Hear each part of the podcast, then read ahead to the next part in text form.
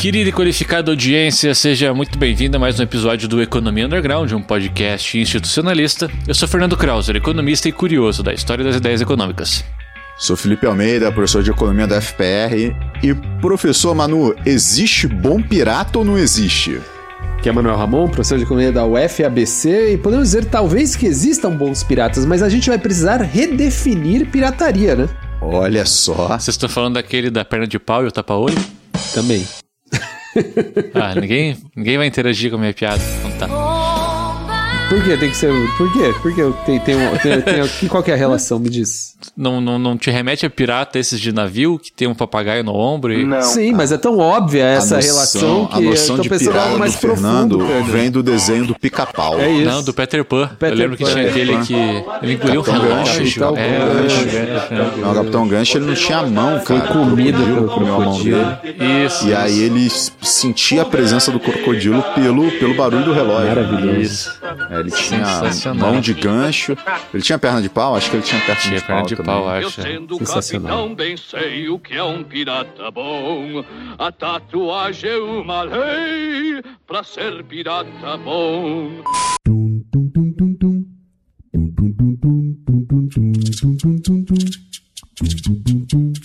No episódio de hoje, voltamos a discutir algumas peculiaridades do mundo acadêmico. Dessa vez, nosso foco passa da fraude para a pirataria.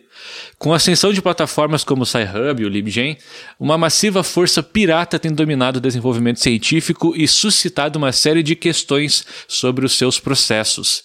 Quem lucra com o conhecimento? Este lucro é às custas de quem? A quem interessa uma ciência que se desenvolve submetida à mentalidade de mercado? Dentre outras indagações de relevância e pertinência indiscutível. Ah, a gente já falou no, no episódio passado algumas questões sobre. Passado qual? No episódio passado, passada, né? sobre ah, essas questões acadêmicas. Você lembra Sobre o a número fraude dele, Felipe? acadêmica. Isso. Você lembra o número do episódio? O Felipe, que é o nosso gerente de episódios. do- Lá vai. Do episódio é Que rufem os 101. tambores. Eu chuto 103. Não, não, 103 foi o episódio com Asca. É 102, na verdade. 102. É a reprodução científica e o objetivo da ciência do Silva. Perfeito. Eu acho que é interessante, quem não ouviu esse episódio, talvez ouvir ele antes de ouvir esse, porque a gente trata já de alguns conceitos lá que eu acho que vão ser importantes para a nossa discussão aqui de hoje, né? É, e é interessante assim, o, o, o que que acontece, né, quando você produz um texto científico? Senta que lá vem a história. É, em geral, né, você gera o texto, você submete esse texto para uma revista. Quando você submete esse texto para uma revista, né, o, o editor sabe que você é o autor, né, é a única pessoa que sabe, normalmente, se a gente está falando num, num tipo de parecer double blind, que não precisa ser, em economia, a maior parte das vezes é double blind, e aí você esse editor envia o seu texto para duas pareceristas ou dois pareceristas, que você também não vai saber quem é. E você recebe a avaliação desse texto. Né, o texto sendo bem avaliado, dificilmente o texto é publicado assim como é submetido, são sugeridas algumas alterações, às vezes um pouco mais profundas, às vezes menos tal, mas quando se chega no veredito de artigo aceito, né, o próximo passo é ceder os direitos autorais do texto para a revista. Você continua sendo o autor do texto, mas a revista passa a ter direitos sobre esse texto, como por exemplo, direito de reprodução. Qualquer revista que a gente publicou texto que a gente cedeu direitos autorais podem reproduzir textos nossos. É, em geral, a gente fica né, com é, a autoria e também a gente com a liberdade de divulgar o nosso texto e é, utilizar o texto em sala de aula, enviar o texto para colegas tal, mas a gente não tem um, um, o direito de é, reproduzir esse texto em outra revista, por exemplo. Esse direito é da revista que foi publicado. É, então há uma seção de, de direitos autorais. E para ter e para leitoras e leitores terem acesso, você tem que é, essa revista tem que ser assinada, né, pelas leitoras e pelos leitores, né? Há, há um business aí. É, então você tem as assinaturas individuais das revistas, porque essas revistas estão associadas a editoras, né, a editoras, e você por vezes tem pool de assinaturas, né? Você tem pool de acessos, né?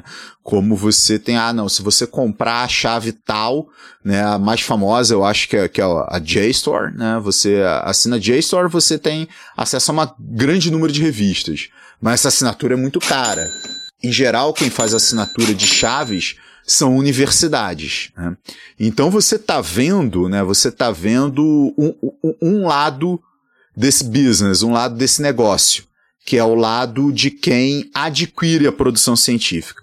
O problema é que muitas vezes, né, em algumas áreas, se cobra submissão, se cobra para o texto ser, ser publicado.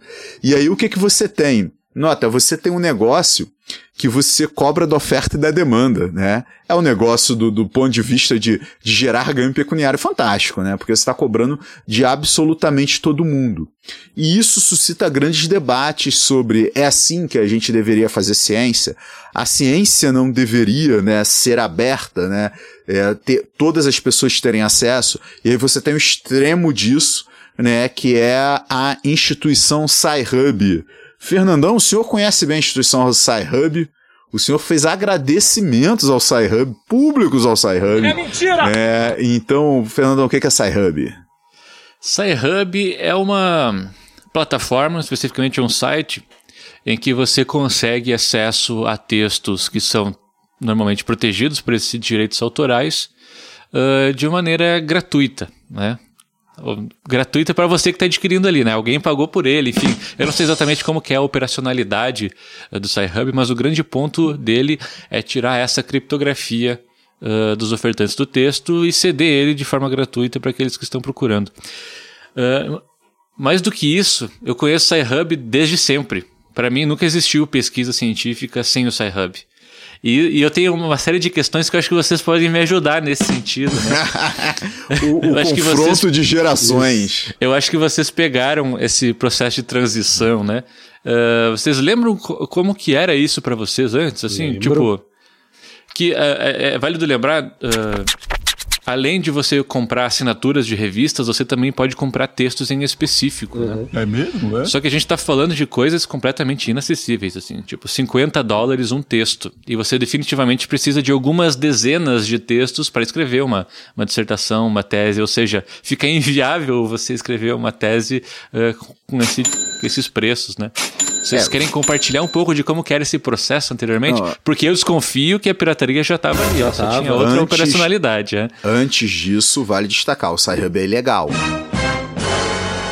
É uma iniciativa pirata, a gente tem muita consciência disso aqui. O quê? Porra, o cara fala que eu dedico e depois que eu sair é legal. ilegal? não, você tá, tá confundindo, não é não. Corta aí então a dedicatória. Corta aí na edição não, dedicatória, então. É super da hora. É, em que país? Mas diga aí, Manu, como é que era? Como é que era? Se isso aqui fosse um. Como chamam?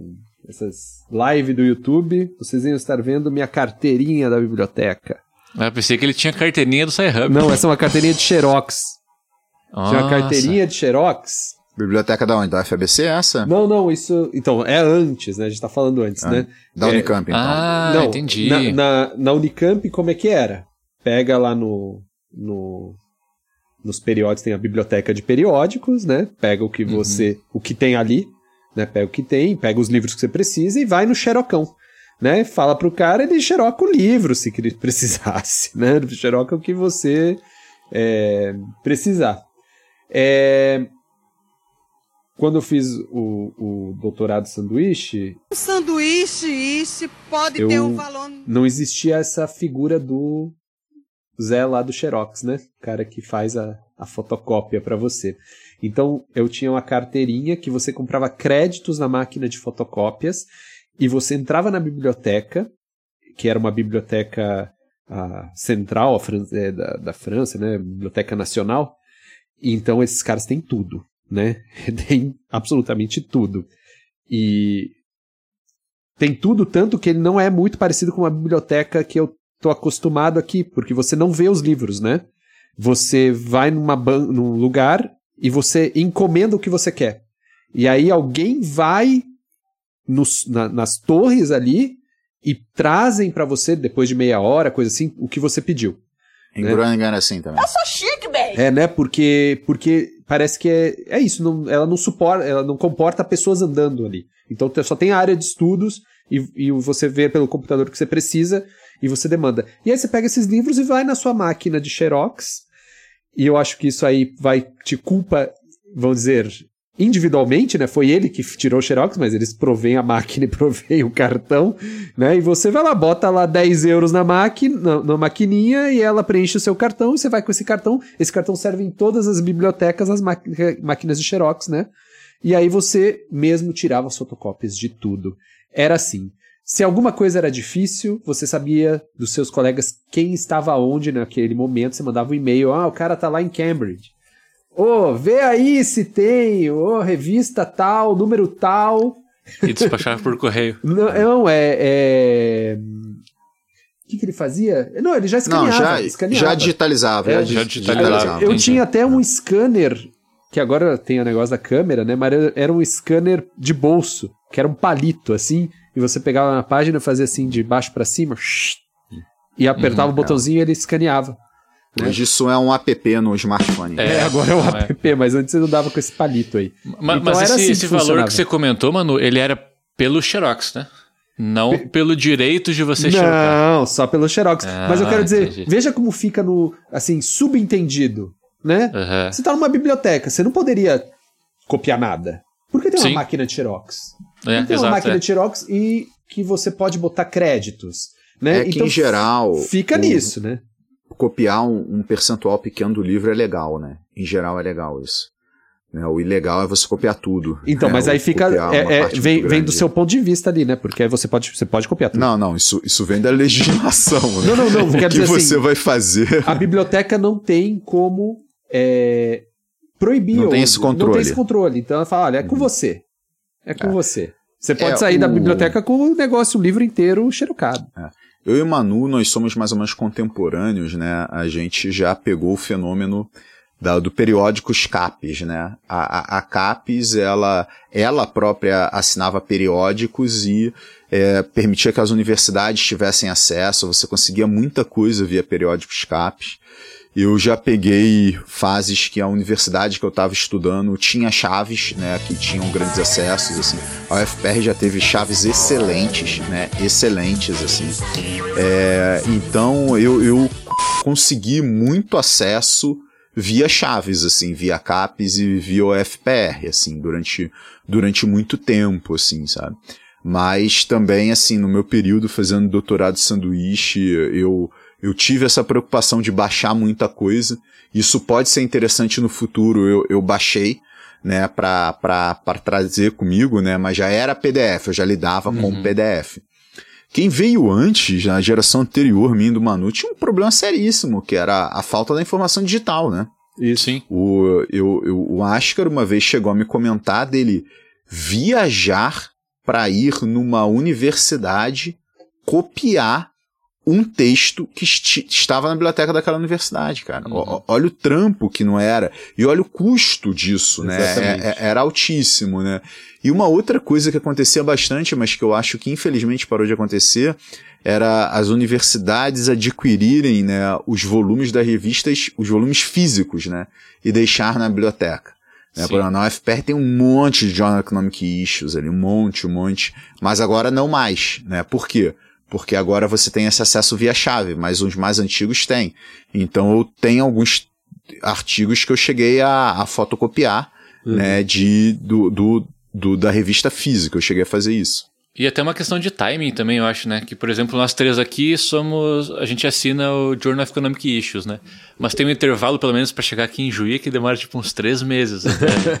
É, não, demora, demora igual no Brasil aqui. assim, aqui, aqui demora uns três meses também. O que Demora. para pesquisa científica, na era da internet, eu não sei se faz sentido, sabe? Você vai É dizer que verdade. não conhecia um artigo que já foi publicado três meses atrás? É, era Na muito principal revista do tema que você pesquisa, sabe? É, era comum na década de, de 60, 70, assim, você, as revistas publicarem pedido de desculpas de um autor, né, para outro autor, porque ele não sabia né, de alguns achados científicos, né, do, do, do autor que estava recebendo pedido de desculpas antes de publicar seu próprio texto e tal, porque você tinha um grande delay, né, tipo, Sim, sim. em relação às pessoas terem acesso a todas as, a- as pesquisas, sabe, é, que, que estavam acontecendo. Hoje em dia não, né, hoje em dia Cara, informação digital, você baixa via internet, né? Esse delay, ele, ele- ele foi vencido, né? Uhum. E o grande ponto da, da pirataria, e aí tem também o, o link de, de acesso a livros, né?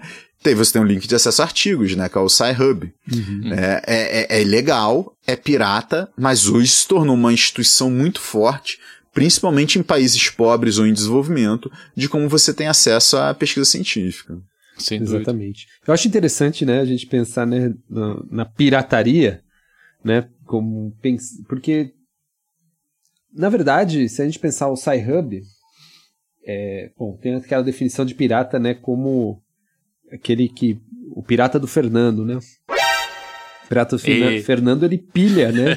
ele pilha navios, né, navios mercantes, né? É, povoações costeiras, né? Esse é o, é o pirata do Fernando, né? Então essa tem esse aventureiro, né? Do bandido, né? Ladrão. Isso seria um pirata. Também tem, né? A definição de pirata de pirataria, né? so- que é aquilo que é realizado com apropriação da forma anterior ou com plágio ou cópia de uma obra anterior, né? Infringindo legislação que protege propriedade artística ou intelectual. Então, eh, tem significados que parecem bem distintos, né? Um significado é um significado bem objetivo, é o ladrão, né? É o bandido. E o outro significado é aquele que infringe por meio de cópia ou mesmo plágio os direitos autoriais de uma obra anterior. E aí, é muito interessante, né? Porque aí o, o, a pirataria entra dentro de uma lógica que, a, que ela não tem muito sentido, ela fica muito fragilmente. Por exemplo, o nosso caso aqui do, da, da- dos, dos artigos científicos, ela é difícil de ser utilizado o termo, na minha opinião, porque a gente está numa. A digitalização ela torna aquela reprodução é, que tem um custo zero. Né? A reprodução tem custo zero. Então, uma e coisa mais do que isso, quando você furta, ela não deixa de existir para outros, né? Exatamente. Então, então peraí. É, não é que eu tô fazendo uma cópia, né? Não é aquele pirata, ah, fez um tênis Nike falsificado, né? Aí chama, ah, é pirataria. Não, não, não é. É, não é isso que a, que a gente tá fazendo. Não, a gente não. Que o Sci-Hub faz, né? Que alegadamente fazem na academia. Tipo, cara, é que alegadamente fazem na academia. Tipo, ele não é uma cópia. É o original, né? É o original, que é uma reprodução. Na verdade, uma reprodução do original, que é a mesma reprodução que outros podem acessar mesmo pagando. E essa reprodução, ela só pode ser, de alguma maneira, é, protegida por algo chamado propriedade intelectual. A pergunta é: o problema é a pirataria ou o problema é essa propriedade intelectual? O que está mais. é, é, o acesso ou a propriedade intelectual? O que está mais. ou tem menos é, é, relevância na questão? Uhum. né? O que é mais complicado de se remover. E a propriedade intelectual surge aí como algo que não tem sentido, né? Não tem sentido que é o que o Felipe está falando. Ele tá, mos- mostrou lá o passo a passo da produção de artigos. E veja, nós produzimos artigos, mas a primeira coisa que gente, acontece quando a gente vai publicar isso é que a gente tem que nós temos que assinar, né, a é, Sessão. ceder, nós temos que assinar a cessão dos nossos, dos nossos direitos intelectuais do artigo para a revista. Para a revista não, para a empresa ali. Né? Para a empresa que, que gere as, as revistas. Ou seja, e se eu não quiser assinar isso? Não é publicado. Né? É a mesma lógica do trabalhador que vai negociar com o patrão. Né? Ah, se você não quiser aceitar meu salário, a gente vai negociar aqui o salário. Se você não aceita, você pode morrer de fome. Né? É basicamente isso. Nós não temos opção. Né? Ou a opção que nós temos já é não publicar em certa revista para a gente é, tem um custo muito grande, né? Um custo intelectual, um custo de reconhecimento. Então você fala, ah, tá bom, então fica. chega o um momento em que, se nós mesmos quisermos acessar o nosso artigo, a gente tem que pagar por esse artigo. Né? Nós não estamos isentos disso. Ah, não, então você vai usar o, o, o paper que não foi publicado. Então você não vai poder citar a página tudo certinho. Né? Porque se você está tudo certinho, então é o seu artigo. Então você tem que ter pagado para usar o seu artigo da revista. Né? É, em geral, assim que você publica, você recebe a, a, algumas possibilidades de cópias, né? Isso. Você consegue fazer alguns downloads do seu texto de graça. Agora, se, se você perdeu isso aí, tá precisando cinco anos depois, né, cara? É. é. Não, e eles te cobram, se você quiser, por exemplo, ó, oh, eu quero que o meu artigo é, seja acessível gratuitamente. Então fala, então você vai pagar tem esse preço aqui para as pessoas acessarem gratuitamente, porque eu não vou ganhar delas, então E é caro, velho. E é isso, isso, isso, tu só paga quando as universidades pagam, e eu acho que nenhuma universidade no Brasil paga isso, para você não, ter o, o, acesso aberto, né? Isso são as grandes universidades do mundo que pagam para seus pesquisadores. Eu acho que tem uma questão no fundo disso que vocês estão falando, que é o fluxo da, dessa informação, dessa propriedade intelectual, da onde ela está vindo, quem financiou para que ela acontecesse e no fim das contas quem está lucrando com o resultado que você adquiriu. Né? Se a gente pegar o caso brasileiro, pelo menos, né, obviamente não é a totalidade, mas uma porção gigantesca da pesquisa hoje é feito com verba pública, de uhum. universidade uhum. pública, financiando pesquisa, financiando pesquisador. Sim. E no fim das contas, quem está lucrando com essa pesquisa não é a universidade ou o pesquisador ou o governo, não. É justamente essas empresas privadas que estão fazendo essa editoração e que depois vão cobrar para basicamente explorar comercialmente, digamos assim, essa pesquisa. Né? Não, tem os dois lados, assim, né? Porque quando você tem uma grande pesquisadora, um grande pesquisador em uma universidade, né, gerando bons resultados de pesquisa, né, isso é bom para pesquisador, pesquisador bom para a universidade. Né? Vide né, o nosso exemplo do, do episódio anterior, né, que é aquele grande pesquisador espanhol, ele, ele chega a, movimentar os rankings né, de uhum. universidades e tudo. Então, assim, é por mais que você tenha uma parte dessa pesquisa se tornando negócio, né? Não é que assim, o único resultado é um resultado em termos de negócio. Não, não é esse Sim. o ponto. Mas também virou negócio. Eu acho e, que a questão e, é o também ter virado. Relevantíssimo. Porque, porque além de... financiar a pesquisa, depois eles têm que comprar da revista de novo é. aquele artigo. Tem, tem. É a mesma universidade que financia que compra. É, é, a universidade faz isso. Eu concordo com você. As universidades fazem isso. Elas dão toda a infraestrutura de pesquisa ela gera pesquisa e ela compra o resultado dessa pesquisa. Isso, isso de isso. fato acontece. Mas é, esse, esse é o ponto, né?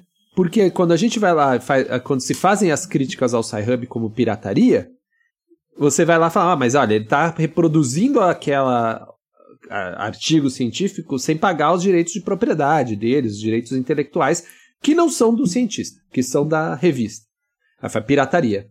Só que aí quando a gente vê por essa ótica que vocês estão falando,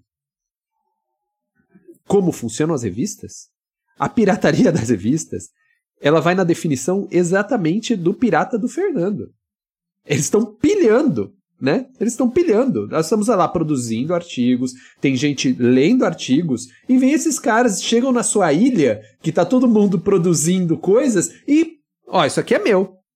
Ó, vocês viram um atravessador que não existia, que não precisava existir, né? Não, e tem, que, e, e, tem que ser através de mim. Se não for através de mim, cadeia. Na sua concepção, então, os piratas são as editoras. Os, os piratas são as editoras. Entendi, os piratas são as editoras. Entendi. Quem na, são os na... piratas? É, né? porque eles fazem gente de refém, né? É, é isso. É, porque assim, no, em, em, geral é colocado como o, o, o, o Sci-Hub é um site de pirataria, né? Em geral é colocado dessa forma. Uhum.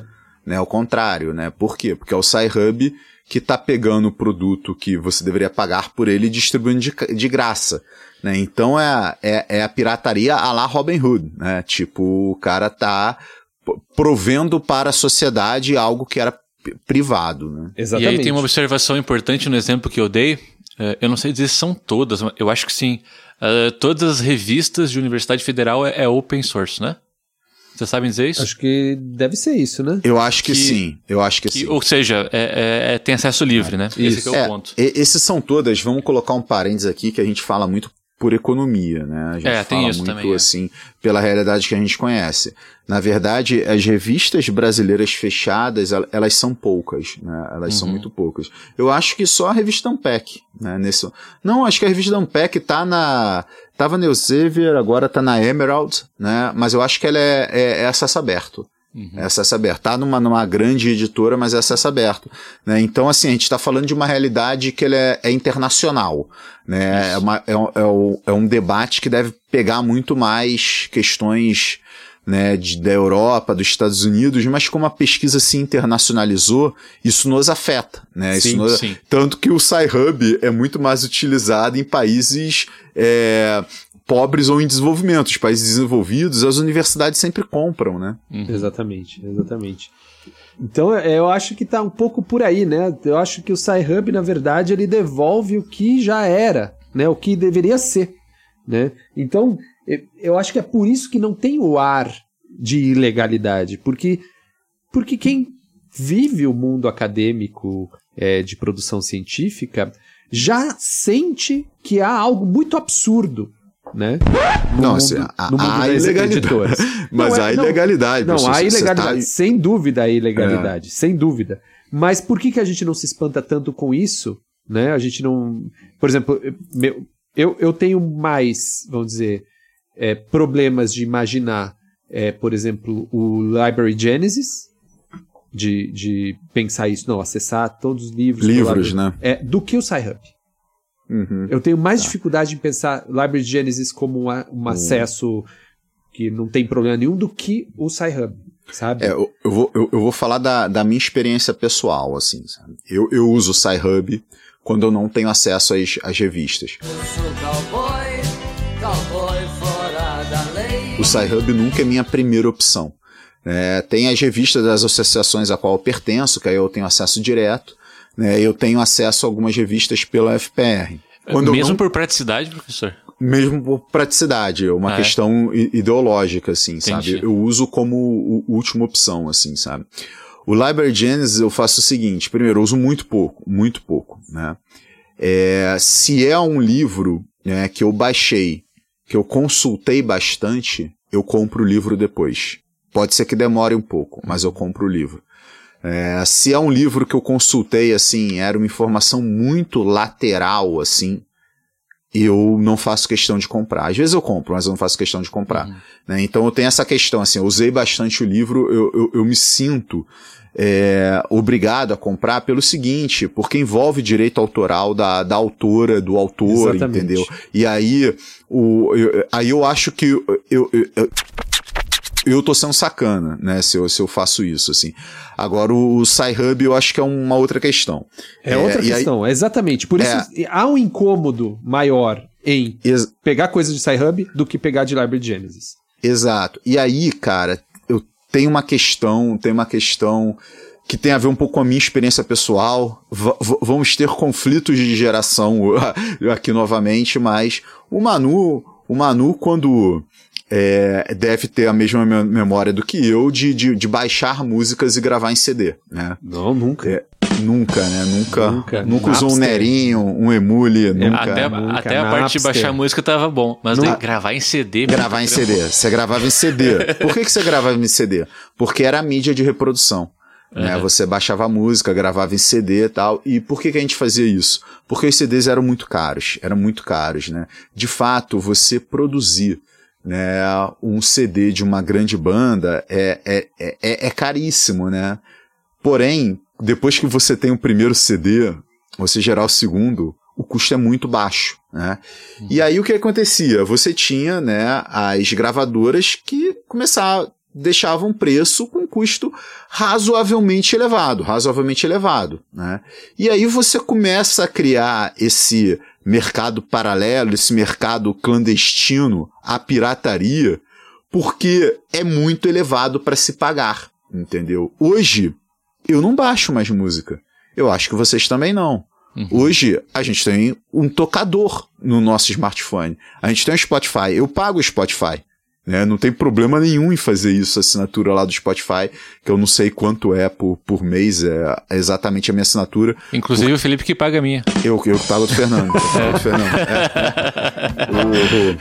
O, o, o, eu tenho o plano família que sou eu, minha esposa e Fernando. Fernando, trisal. Pra, pra, pra mim, pra mim, Fernando é família. Pra mim, Fernando é família. É. Né? Depois de tanto tempo.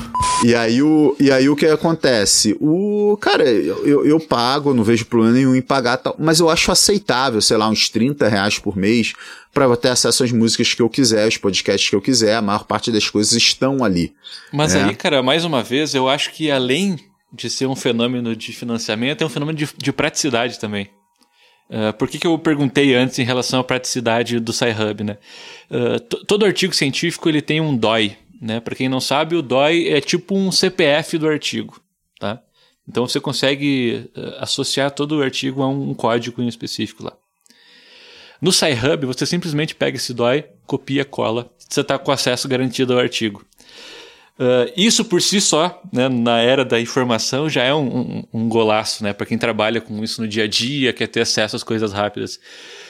E pensar que o jeito correto, mesmo tendo acesso àquela revista, você teria que ir lá, fazer um login, ou inserir uma chave, ou fazer isso, ou fazer aquilo. Ah, e o SciHub já levou, entendeu? Mesmo que você tenha acesso àquela revista, às vezes o SciHub uhum. ele é muito mais prático, né?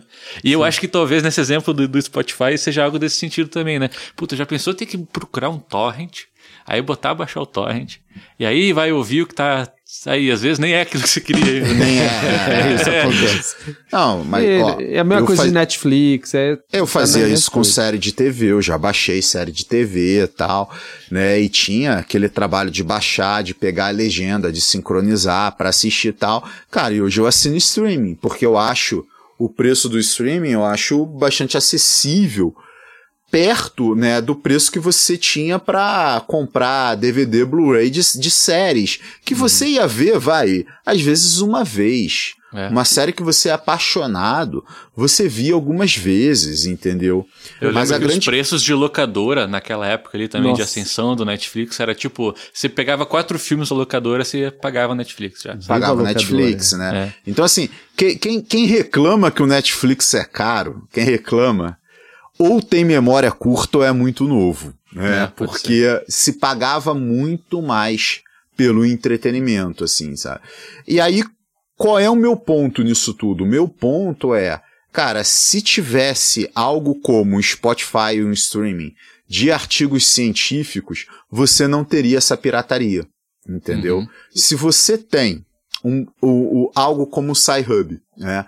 Que vai fazer um, né, um, um grande conglomerado né, que vai agregar as revistas científicas e te cobrar uma assinatura por mês, cara, você, a gente iria assinar isso. A uhum. gente iria assinar, entendeu? Tem a questão da. Porque tem a praticidade que o Fernando falou, né? E, e, tem a questão do. Não, beleza, eu pago tanto para ter. É, é, é, melhor, gente. Ninguém quer. Uhum. Ninguém quer. Quer incidir né, numa atividade que ela, ela burla princípios legais. Ninguém uhum. quer fazer isso. Cara, só que quando chega o ponto do, olha, tem um texto aqui para você baixar que te cobra 50 dólares, 50 dólares, e você baixa de graça, puta, cara. Olha as bolsas de pós-graduação. Sim, então, é em dólar, viu, pessoal? Não é, é real. É, é dólar, é dólar. Com né? certeza. Agora, cara, eu vou te dizer, na boa, se fosse um dólar eu pagava, cara. Se fosse um dólar eu pagava. Cara, tá ali, o PDF tá ali. Tem que me dar acesso ao PDF. Cara, se as editoras cobrassem um, dois dólares por texto, as pessoas não. Não existiria não existiria o, o, o Sci-Hub, cara. Então. As pessoas iriam pagar. A questão é, cara, essa margem de lucro tá lá em cima. O markup tá elevadíssimo.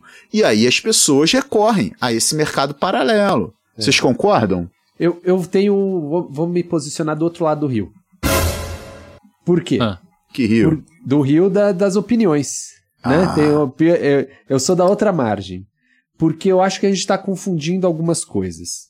Por exemplo, o músico, a banda, é, ela vive da reprodução daquilo que ela faz, né? Então ela faz uma música, ela vive de, de música. Né? Ela precisa ganhar dinheiro para sobreviver. Mesma coisa, fazer um filme, você tem que pagar toda aquela é, é, estrutura, né? Que é fazer um filme.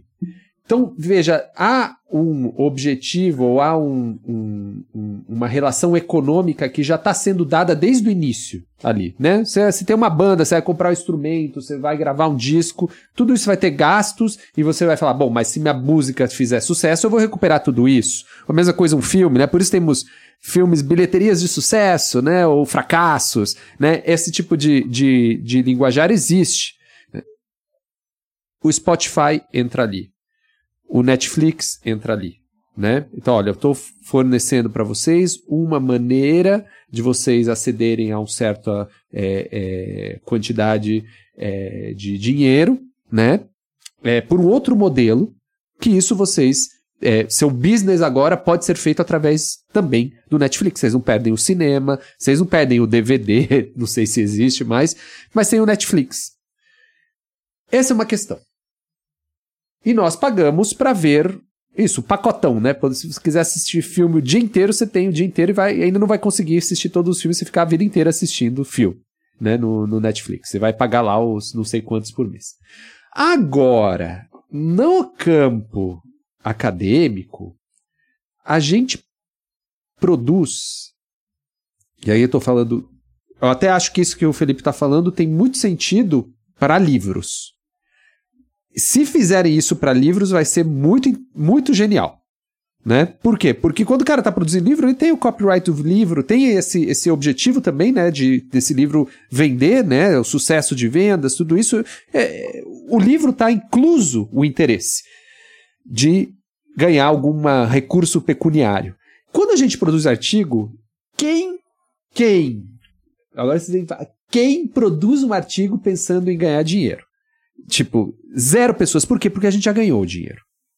exato, ganhou. exato. Quem, quem que tá fazendo aqui podcast pensando em ganhar dinheiro? E é por isso que a fonte massiva do investimento é público e não é privado. Público, é, é público. Não, quem está e... fazendo podcast pensando em ganhar dinheiro é a gente aqui, né? a gente não monetiza, a gente. Esse é o, o Spotify manda e-mail pra gente, a gente ignora, a gente e, é contra o grande capital. A gente... a gente... pode dizer que a gente recusou dinheiro da não, grande mas, corporação. Mas tem que estar tá claro, pode. pra audiência. Porque isso aqui que vocês estão escutando tá pago. Tá pago. Tá pago pelo nosso salário né? Tá pago pela bolsa do Fernando, né? É projeto é, de extensão, né? É um projeto é. de extensão. Então você nunca vai ver aqui, ah, aqui seja membro e ganhe acesso ao nosso grupo de WhatsApp. É, não vai ganhar acesso ao grupo de WhatsApp porque ele é muito chato e porque a gente não, tem não, eu eu todo grupo de WhatsApp. Se me colo... Agora, quando me coloco em um grupo de WhatsApp, eu saio imediatamente é então, sem ver o grupo. Nunca eu não, vai nem ter vejo. grupo de WhatsApp do Economia Underground. Então. Nem de essa... graça. Agora veja, nós não recebemos nada. Eu pago para não ter. nós não recebemos nada da nossa atividade. Então, eu acho que essa é a primeira questão. Nós não fazemos por dinheiro, já está pago. E colocar um, uma plataforma que pegue tudo que a gente faz, tudo que os pesquisadores fazem, e vão cobrar algo irrisório por isso, algo baixo.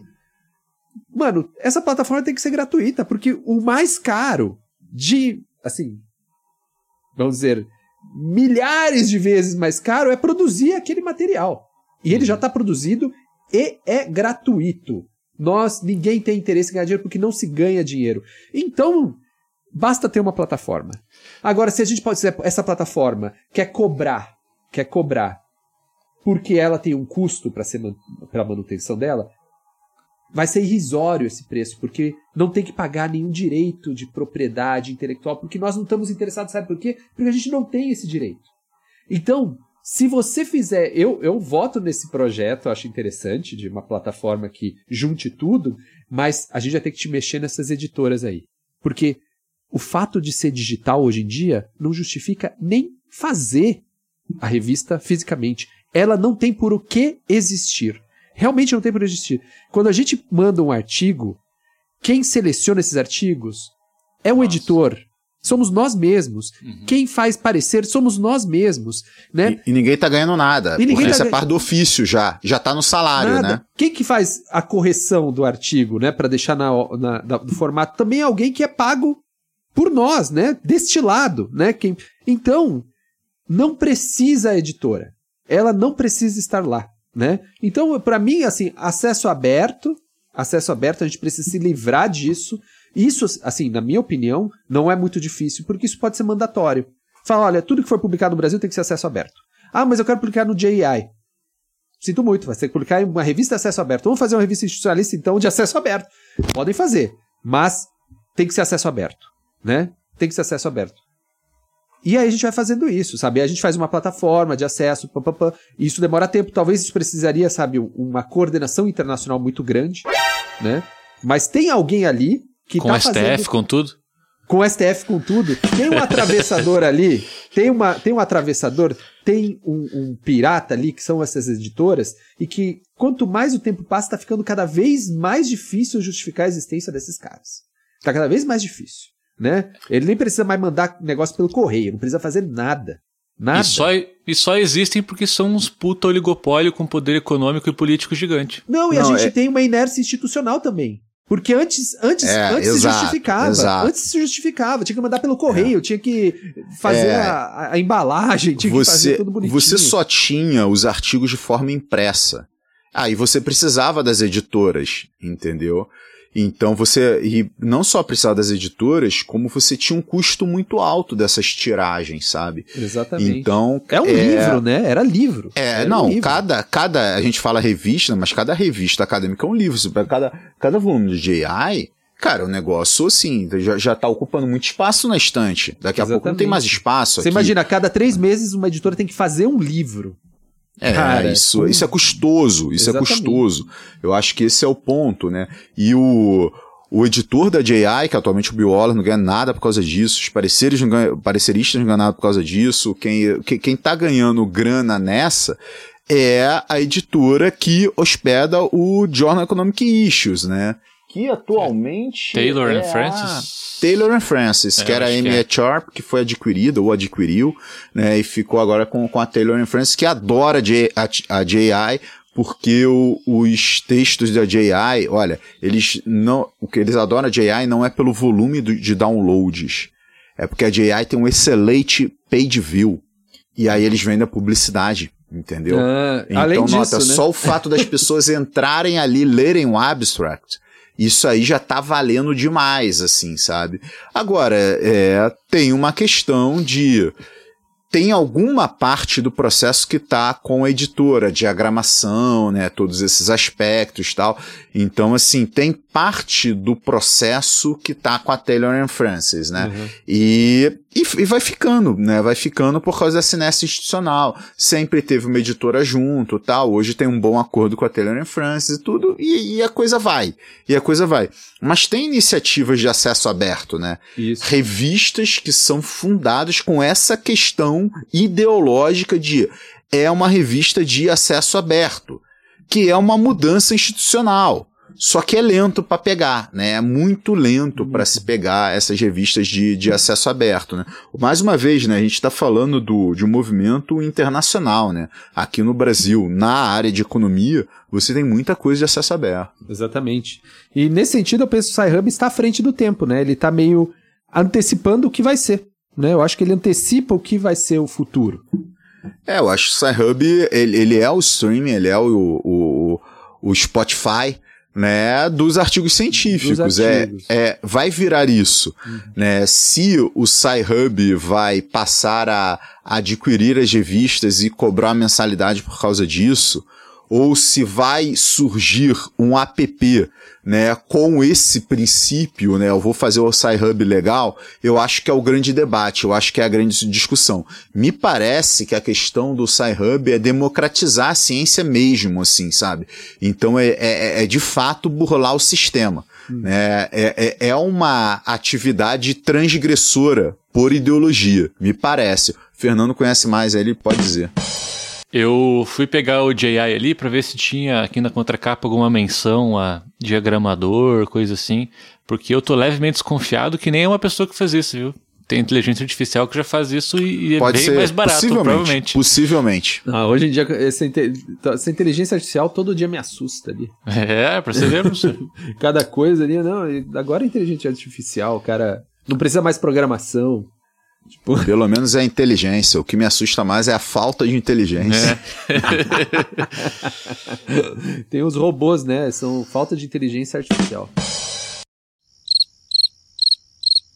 Já foi tudo? Ah, tem, tem 45 minutos aqui, cara. Se Não, é que tem foi. coisas que passaram aí, eu tô, tô vendo uh, a volta que, que, que a gente faz para Uh, não, das pesquisas que são eventualmente financiadas por iniciativa privada, por exemplo, uhum. mas que normalmente o objetivo dessas pesquisas não é publicação, é patente. É por isso que elas são uh, privatizadas, né? Uhum. Porque você tem algum horizonte uh, financeiro lá no fim, né? Exatamente. Ou seja, o, o princípio ali não é científico, né? Sei lá, Não. uma Dupont da vida, eu tenho certeza que ela gasta milhões em P&D, mas duvido que ela está preocupada em ser uma grande empresa que publica artigos, entendeu? O ponto deles é gerar patente para eles comercializar isso de algum jeito. Exatamente. Então, veja, nem, nem esses interesses escusos seria afetado, né? Sim. Até seria bom para o cientista da Dupont ter acesso a todos os artigos produzidos sobre aquilo que ele está trabalhando. Né, pra, é que se bem que para esse cara pagar 500 dólares um é, artigo, dane-se, né? Exato, é. e que mais uma vez aqui no Brasil a gente tem vários méritos com a universidade pública, né? Que estão normalmente também, além de grandes publicadoras, são também grandes geradoras de patente, né? Uhum, sim. E cara, gente... no Brasil tem umas iniciativas foda, cara. A gente, a gente critica muito o nosso país, mas você vê os, o SUS, o sistema de universidades públicas que a gente tem. Cara, do contrário não existiria, cara. Do contrário, a gente não conseguiria um grande acesso à saúde, um grande acesso à educação. Claro que a gente pode questionar né, pontos de ineficiência. Eu, eu, eu mesmo sou um, um, grande crítico a pontos de ineficiência na universidade pública aqui no, no nosso país. Eu, eu, eu vejo vários, mas vários, assim. Porém, isso não me faz questionar a universidade pública. Sim. Entendeu? Essa instituição é uma instituição foda, gera uma educação de qualidade absurda por um grande número de pessoas que não teriam acesso né, à educação superior de qualidade se não fosse a universidade pública. Então, assim, acho Qualquer que assim, bem público, né, cara? O mesmo pode falar do SUS, por exemplo. Ele tem uma série de problemas e dificuldades, Sim, claro sem dúvida. Tem. Mas a sua claro solução é acabar com ele? Pô, que merda é essa? Que salto é esse que você está fazendo, entendeu? Exato. E para muita exato. gente é muito simples, né? Ah, não, tem que acabar porque não funciona isso, isso e aquilo. Então, não, tem que melhorar gente, aquilo porque tem um monte de outras coisas essas que Essas pessoas normalmente que fazem é, esse argumento, elas não conhecem o SUS ou não conhecem é, a universidade exatamente. pública para fazer esse argumento. Isso. Exatamente. É isso. O problema é isso, né? Que a gente optou, teve uma opção no Brasil alguns anos atrás que era vamos acabar com tudo mesmo. Né? Vamos acabar com o Brasil mesmo e essa opção funcionou, né? Essa opção foi, foi, foi eleita, não, não, né? Não, não funcionou, funcionou porque não acabou com tudo, né? Muita não, gente comprou essa ideia, né? É. Eleitoralmente venceu essa opção. Né? Agora não, mas naquele momento é, é, é isso que é complicado, né? A gente está vendo o copo meio cheio e, tá, e realmente ele é cheio. Ele está mais cheio. E tem gente que vai jogar tudo isso fora e, e, e tem apoio, né? Tem apoio. Isso é muito complicado aqui também. Esse viralatismo, sabe? Brasil, uhum. tudo é péssimo. É, é. Tudo tem é muita horrível. coisa boa aqui, cara. Puta, tem muita coisa boa e tem, a gente tem muitos acertos no nosso país. E eu odeio esse tipo de pessoa que fica vangloriando somente aquilo que não é, né, do, do, do nosso país. Pessoa que puta, essas pessoas, ah, viajei pra um país, achei sensacional, tal, né, né? Vai morar lá, porra. Vai trabalhar lá, vai pagar imposto lá. E, é, e aí essa vive, pessoa, ó, um ano, é... vive um ano lá e vê qual é, entendeu? Aí essa pessoa turismo, é admira é coisas de lá que ela critica aqui, né? É. Tipo, Exatamente. ah, porque lá o governo faz isso, isso e aquilo e é muito bom, não sei o quê. E aí quando vem no Brasil critica que o governo tá fazendo isso, isso e aquilo Mas porque vai só, virar comunismo ir lá e fazer turismo, fazer turismo é mole, todo mundo gosta. Tá aí o Manu que não me deixa mentir, né? Então, cara. Vai pra Disney todo ano. eu achei que ia, ba... eu achei janeiro... que ia passar batido que ia entrar só o barulho da bateria, não. Mas... Ja... janeiro ele vai pro, pro encontro da EIF, na volta ele para em Orlando, ele fica uma semaninha. Tem Orlando, é, né? Tem isso. É, vai pra Disney visitar os imóveis. Vou, pros, é, vou, vou então, ficar aqui nas montanhas de Belo Horizonte mesmo.